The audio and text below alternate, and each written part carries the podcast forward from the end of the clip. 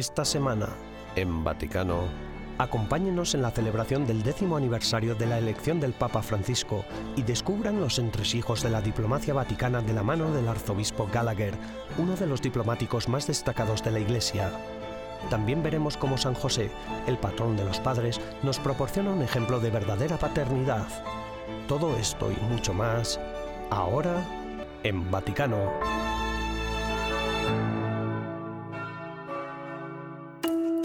El lunes 13 de marzo, diez años después del inicio del pontificado del Papa Francisco, se publicó un nuevo libro del padre Antonio Espadaro, El Atlas de Francisco, Vaticano y Política Internacional. Junto al cardenal Pietro Parolin, secretario de Estado de la Santa Sede, asistió también a la presentación del libro la primera ministra italiana, Giorgia Meloni. Habló de la necesidad de considerar la misericordia como eje de la acción política. Papa Francesco lo dice perfectamente. El Papa Francisco lo dice perfectamente. Si cada persona tiene una dignidad inalienable, si cada ser humano es un hermano o una hermana, entonces mi nación también es responsable de su desarrollo. En un mundo traspasado por una guerra mundial a pedazos y dominado por perspectivas apocalípticas, el cardenal Parolin subrayó la importancia del papel de la diplomacia. En un momento en que las piezas de la Tercera Guerra Mundial se están soldando, es necesario ser más conscientes de que la actividad diplomática solo puede ser eficaz cuando logra ser un instrumento al servicio de la causa de la humanidad y no simplemente al servicio de los intereses nacionales. No simplemente al servicio de los intereses nacionales. Exactamente diez años después de la elección de Jorge Mario Bergoglio, el padre Antonio Espadaro examina el enfoque geopolítico del Santo Padre desde varias perspectivas. En primer lugar, su extraordinaria visión, analizando la acción del Papa Francisco a través de sus vidas apostólicas, de sus eventos sinodales y de la política internacional de la Santa Sede. La tesis es, en definitiva, una, que el pontífice hoy frente al puzzle mundial es quizás la única figura de líder moral de impacto global.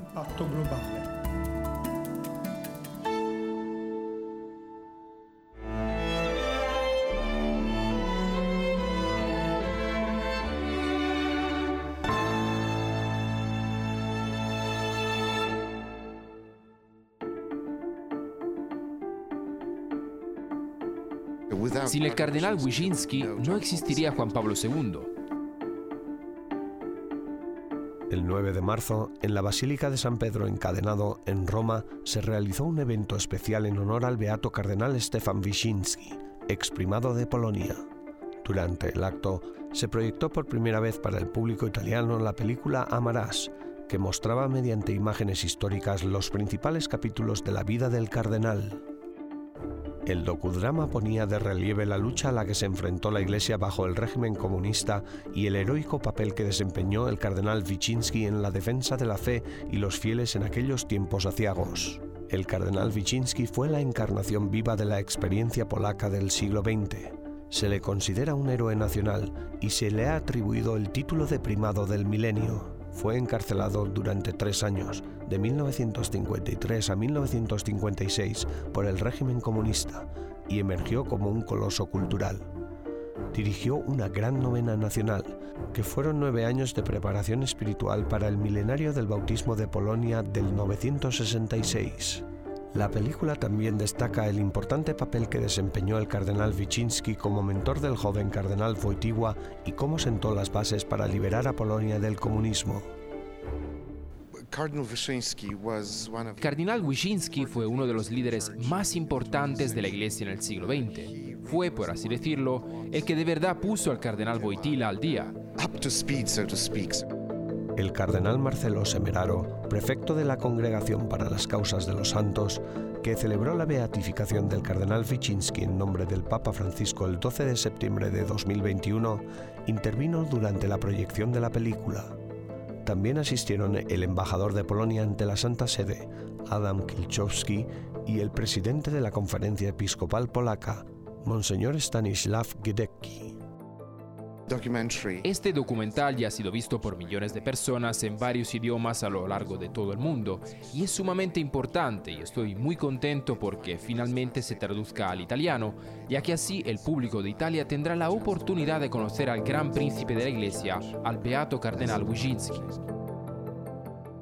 Al concluir la película, se nos recuerda que el cortejo fúnebre del cardenal Stefan Wyszynski hace más de 40 años iba encabezado por una pancarta en la que se leía Dios nos regala un padre y pastor así una vez cada mil años.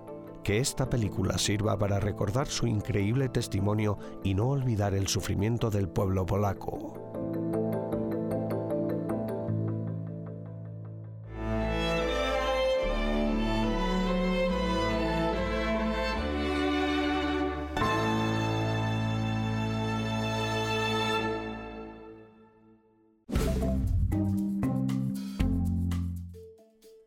Hola y bienvenidos a las novedades del Vaticano de esta semana.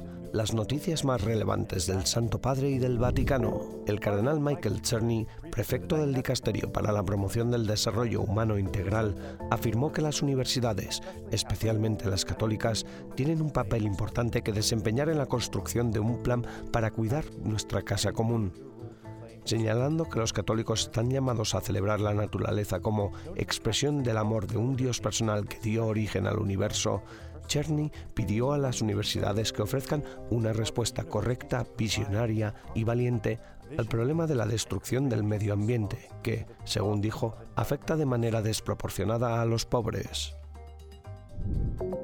El Papa Francisco celebró su décimo aniversario como Papa con una misa privada con diversos cardenales y una aparición en lo que Vatican News ha bautizado como un Popecast. El podcast de nueve minutos, lanzado por ahora solo en italiano, fue publicado en el sitio web de Vatican News y en Spotify. El tiempo tiene prisa, dijo Francisco, y añadió, cuando se quiere aprovechar el hoy, ya es ayer el Santo Padre ha afirmado que la ideología de género es una de las colonizaciones ideológicas más peligrosas en la actualidad. En una entrevista concedida al diario argentino La Nación, el Papa Francisco explicó el porqué de su contundente afirmación. ¿Que por qué es peligrosa? Porque desdibuja las diferencias y el valor del hombre y de la mujer. El Papa Francisco calificó a Daniel Ortega, presidente de Nicaragua, como inestable y en una reciente entrevista ha comparado al gobierno sandinista nicaragüense con la Alemania nazi, hablando sobre el obispo nicaragüense Rolando Álvarez, que ha sido condenado a 26 años de prisión por la dictadura de Ortega, el Papa Francisco dijo, es algo fuera de la realidad, es como si trajéramos de vuelta la dictadura comunista de 1917 o la dictadura de Hitler de 1935. La Basílica de San Pedro acoge en su pórtico una hora de adoración eucarística al mes.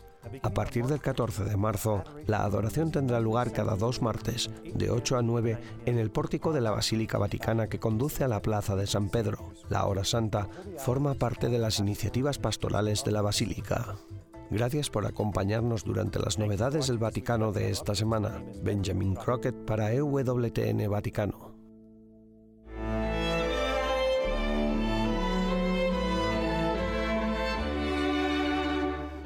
Breves instantes regresamos con más en Vaticano.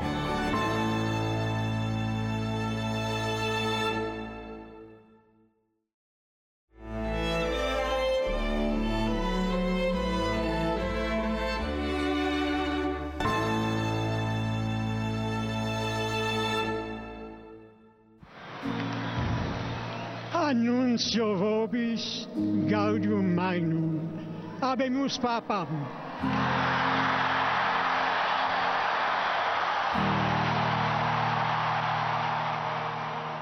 Hace 10 años, el 13 de marzo de 2013, el cardenal Jorge Mario Bergoglio salió a la logia de la Basílica de San Pedro para presentarse al mundo como Papa Francisco. Pocos meses después de su elección como papa, su primer viaje fuera de Roma le llevó a la isla de Lampedusa en julio de 2013. En la isla, el Santo Padre celebró la Santa Misa ante unos 10.000 refugiados y habitantes de la isla. También pidió a Europa que mostrara más solidaridad con los necesitados y criticó duramente la globalización de la indiferencia en la que, en lugar de sentir compasión por los demás, nos volvemos apáticos ante su sufrimiento.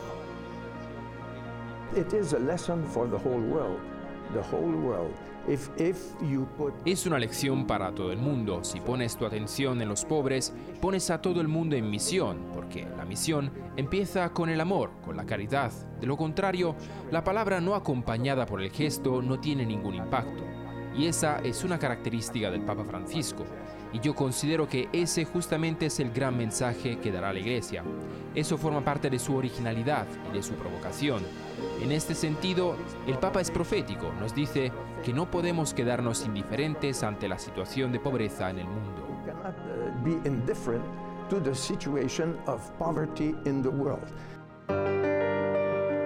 Al igual que sus dos predecesores, el Papa Francisco viajó mucho durante los diez primeros años de su pontificado. Visitó los continentes de América, Europa, Asia y África, y justo allá donde iba, animaba a los fieles, desafiaba a los poderosos y criticaba las injusticias. Sus visitas a países musulmanes evidenciaron su compromiso con el diálogo interreligioso, otro asunto clave en su pontificado. En 2019, en Abu Dhabi, Francisco firmó un documento conjunto con el gran imán de la Universidad Al-Azhar de El Cairo. En él, ambos líderes condenaron enérgicamente el extremismo religioso.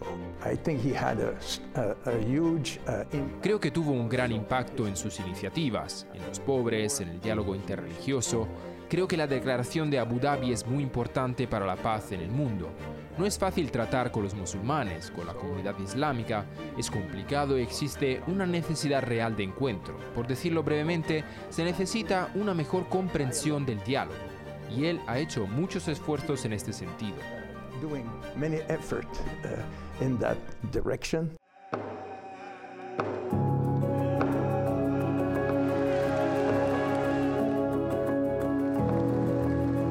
En su viaje a Canadá en julio de 2022, el Papa pidió perdón a los pueblos indígenas del país por el papel de la Iglesia en su persecución. La crisis de los abusos en el seno de la Iglesia ha sido otro de los grandes retos de los últimos diez años.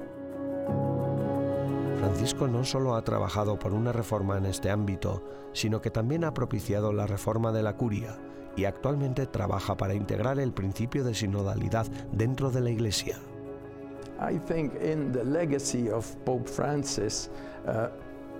Creo que el legado de la sinodalidad del Papa Francisco quedará probablemente como la más importante de sus contribuciones. La Iglesia Católica, diría yo, es muy clerical, está basada en el ministerio ordenado, que está en el centro de la atención, los obispos, los sacerdotes, y nos faltaba conciencia del sacerdocio de los bautizados. Creo que la sinodalidad es un factor clave para el futuro.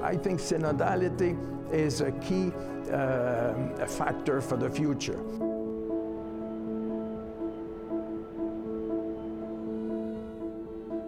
Papa Francisco no solo ha comenzado una nueva era, estrechos colaboradores como el cardenal Marc Ouellet, que sirvió durante mucho tiempo a Francisco como prefecto de la Congregación para los Obispos, subrayan que, a pesar de los diferentes carismas de los papas, la continuación de la obra de la Iglesia está garantizada. Hemos tenido papas tan diferentes, tan distintos, y en esto consiste la continuidad de la obra del Espíritu Santo en la historia. Nos trae al hombre adecuado en el momento adecuado. Eso no significa que sean infalibles en todo lo que hacen. Todos tienen sus límites y cometen errores, pero son hombres guiados por el Espíritu Santo. Lo he visto con el Papa Francisco. Cada semana converso una hora con él y hemos abordado tantas cuestiones en tantas citas. Le he visto reaccionar como un hombre de Dios que está a la escucha del Espíritu que cuenta con sus indicios para discernir exactamente la emoción del espíritu, del espíritu bueno. También he visto a un hombre que es capaz de retractarse cuando considera que ha ido demasiado lejos.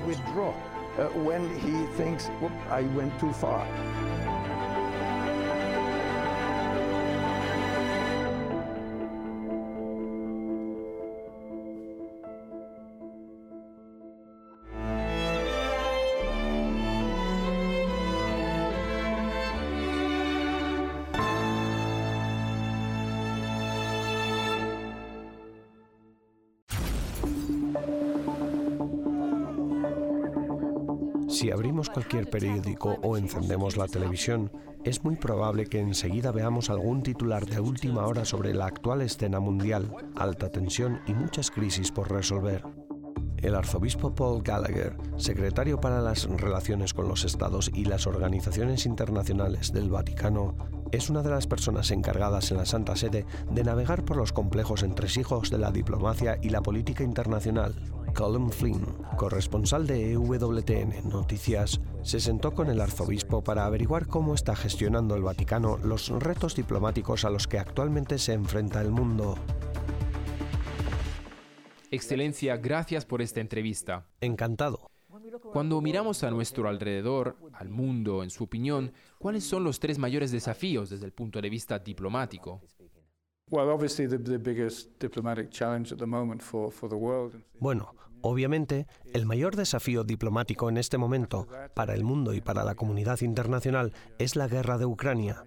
Además de ese, creo que tenemos la crisis del cambio climático, que como usted ya sabe, en los últimos días ha sorprendido con la buena noticia sobre los océanos. Desde luego, es para aplaudir y espero que sea un gran paso adelante. Por último, creo que la generalidad de conflictos que tenemos en Oriente Medio y partes de África también, junto con la desestabilización de América Latina, diría que estos son los desafíos a los que creo que se enfrenta la comunidad internacional en este momento.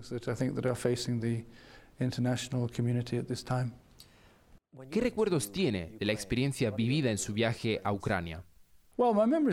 Bueno, tuve mucha suerte cuando fui porque, aunque habían sufrido muchos bombardeos, todo estaba relativamente tranquilo durante mi viaje. Pudimos ver los efectos de la agresión rusa en Bucha, Irpin y también en partes de Kiev. Creo que la impresión que me quedó fue la de un pueblo muy valiente, muy decidido, afrontando enormes desafíos. Pero las cosas han empeorado mucho desde entonces. Pude comprobar cómo el país se preparaba para lo que creo que todos percibían como un conflicto largo y prolongado. Había sufrimiento en los rostros de la gente, preocupación en sus miradas. Ya se habían producido muertes de soldados y se veían imágenes en algunas de las iglesias. Había fotografías de las personas que habían sido asesinadas y ya se hablaba de sus funerales y todo eso. Además, llegar allí no es normal. Hay que conducir desde la frontera polaca o coger el tren para pasar la noche. Supone un esfuerzo enorme, pero tienes la impresión de que las autoridades y la gente tienen una gran determinación, una gran resolución para no ceder con facilidad. Y así ha sido, al menos inicialmente, no han cedido. Y por eso siguen luchando por su país. Recientemente, con motivo del decimocuarto viaje apostólico del Papa Francisco al continente africano, en el que viajó a Sudán del Sur y a la República Democrática del Congo, pudimos ver la diplomacia vaticana en acción. Durante su estancia, el presidente de Sudán del Sur anunció que reanudaría las conversaciones de paz con los grupos rebeldes del país. ¿Tuvo algo que ver el Vaticano en ese anuncio? Creo que la mayor parte del mérito hay que atribuírselo a la comunidad de San Egidio, que lleva varios años con esa iniciativa de Roma, animando a los no firmantes del acuerdo de paz. Y obviamente el presidente Salva Kiir creyó que la visita del Santo Padre y del arzobispo de Canterbury y del moderador de la Iglesia de Escocia requería alguna respuesta, algún gesto concreto por su parte, y por lo tanto, viendo que había cierta presión, dijo, bueno, volveremos a la mesa de negociación con la oposición. San Egidio y el doctor Paolo Impagliazzo siempre nos han mantenido informados. Hemos tenido reuniones ocasionales aquí con algunos de estos líderes que aún no han firmado el acuerdo, animándoles a hacerlo. Y, obviamente, he estado en Sudán del Sur, en Juba, en dos ocasiones en los últimos años, así que hemos apoyado, pero la iniciativa de volver al Tratado de Roma es algo que creo que logró San Egidio. Arzobispo, usted se ha opuesto al movimiento de nivel europeo que pretende catalogar el aborto como un derecho humano. ¿Podría hablarme un poco sobre el reto que supone para la Santa Sede este movimiento que sitúa el aborto dentro de los derechos humanos? Simplemente mantenemos la posición de la Iglesia Católica, doctrinal y moralmente, sobre la cuestión del aborto. Y seguimos repitiendo eso y recordándoselo a la gente, a los gobiernos que están patrocinando todo eso. También forma parte del deseo de la Iglesia de hacer de la vida humana el centro mismo de lo que debe hacer la sociedad política. Siempre decimos que el centro de los derechos humanos es la persona humana, la dignidad de la persona humana. así que intentamos expresarlo. Obviamente hay mucha oposición, hay gente que tiene convicciones muy fuertes sobre esto y están deseando sacar su visión adelante, pero nos gustaría esperar que la gente pueda ver que, en efecto, no se trata siquiera de un derecho humano fundamental, sino de que el derecho a la vida debe prevalecer en todo momento, desde la concepción hasta la muerte natural. Arzobispo Gallagher, ha sido un placer hablar con usted y gracias por su tiempo. Muchas gracias a ti. Que Dios te bendiga.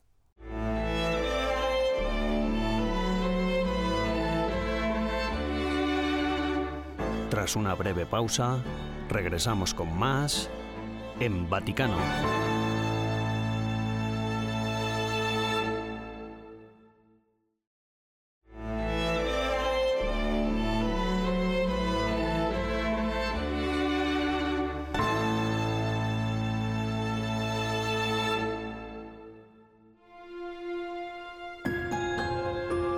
Padre non si nasce, lo si diventa. Los padres no nacen, sino que se hacen. Un hombre no se convierte en padre simplemente por traer un hijo al mundo, sino por asumir la responsabilidad de cuidarlo. Siempre que un hombre acepta la responsabilidad de la vida de otro, de alguna manera se convierte en padre de esa persona. La paternità nei suoi confronti.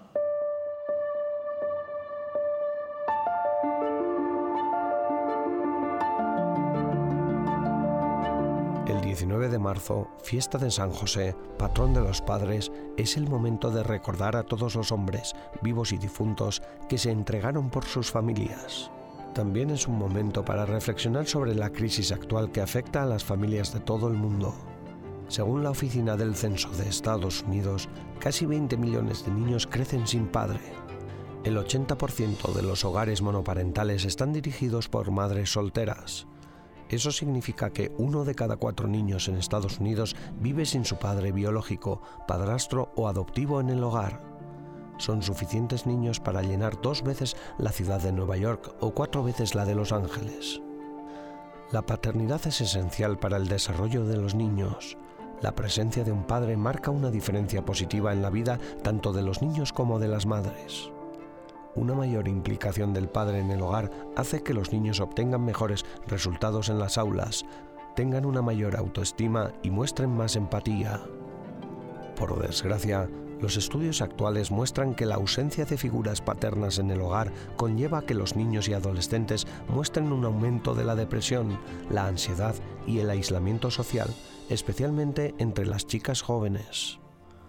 En Italia, el Día del Padre se celebra el Día de San José, para comprender mejor la crisis actual de las familias y lo que los hombres en particular pueden aprender del ejemplo de San José, hablamos con Monseñor Pietro Giovanni, sacerdote del santuario de San Salvatore in Lauro, en el corazón de Roma, que ha asesorado a innumerables parejas en la preparación al matrimonio.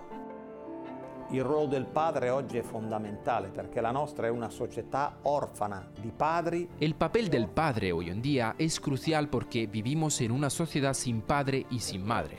Estamos realmente frente a una mala situación. ¿Por qué sin padre? Porque nadie quiere asumir la responsabilidad de un sí o un no. Todo va como fluye, ¿no? Sin embargo, un padre debe tener las características de responsabilidad y fortaleza. Debemos retomar este concepto. ¿La fuerza de qué? La fuerza de valerse por sí mismo para ser una referencia. Di essere riferimento.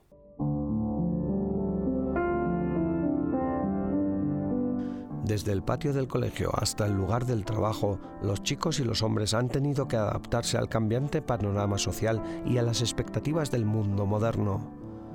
Debido a estos retos y al hecho de que tantos hombres se están quedando atrás en la educación, en el mercado laboral y en otros indicadores de bienestar social, muchos medios de comunicación han empezado a proclamar que la sociedad se enfrenta a una crisis de masculinidad. Padri, dovete essere nel vostro ruolo responsabile. Padres, debéis ser hombres. Esto es fundamental. Debéis ser hombres. El fin y el fondo de todo, hombres responsables. Sobre el papel de la maternidad, las madres deben ser la imagen de la ternura. Cada uno que piensa en los suyos, si ha tenido una madre sana y feliz y un padre sano y feliz. Un padre te orienta y una madre te hace crecer en el amor de su bondad.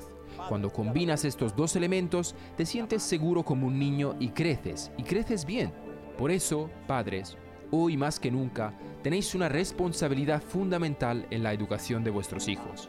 Oggi più che mai ha una responsabilità fondamentale nella crescita dei figli. San José, patrono de la Iglesia Universal, encarna esta responsabilidad. Defendió, protegió, cuidó y educó a Jesús. San Giuseppe, ecco, è l'immagine di come deve essere un papà. San José es la imagen de cómo debe ser un padre. Para empezar, San José era obediente a Dios. San José es un hombre fuerte que asume sus responsabilidades, dirige el juego, por así decirlo. María sabe que puede contar con él, tanto en los momentos de alegría como los de tribulación. San José es trabajador, no es un perezoso, no es un adolescente, es un hombre maduro, consciente de su responsabilidad y que la vive al máximo. Pone el pan en la mesa, cría a su hijo y lo educa en sus responsabilidades. Y además José es un hombre de oración y mansedumbre, de ternura y paciencia. Es el modelo al que hay que remitirse y rezar para que la humanidad discierna el papel del Padre. Perché aiuti l'umanità a riscoprire il ruolo del Padre. En este Día del Padre volvemos nuestros ojos hacia San José y guardamos en nuestro corazón las palabras de la carta apostólica Patris Corde del Papa Francisco. Cada uno de nosotros puede descubrir en José el hombre que pasa desapercibido, una presencia cotidiana discreta y oculta, un intercesor, un apoyo y un guía en los momentos difíciles.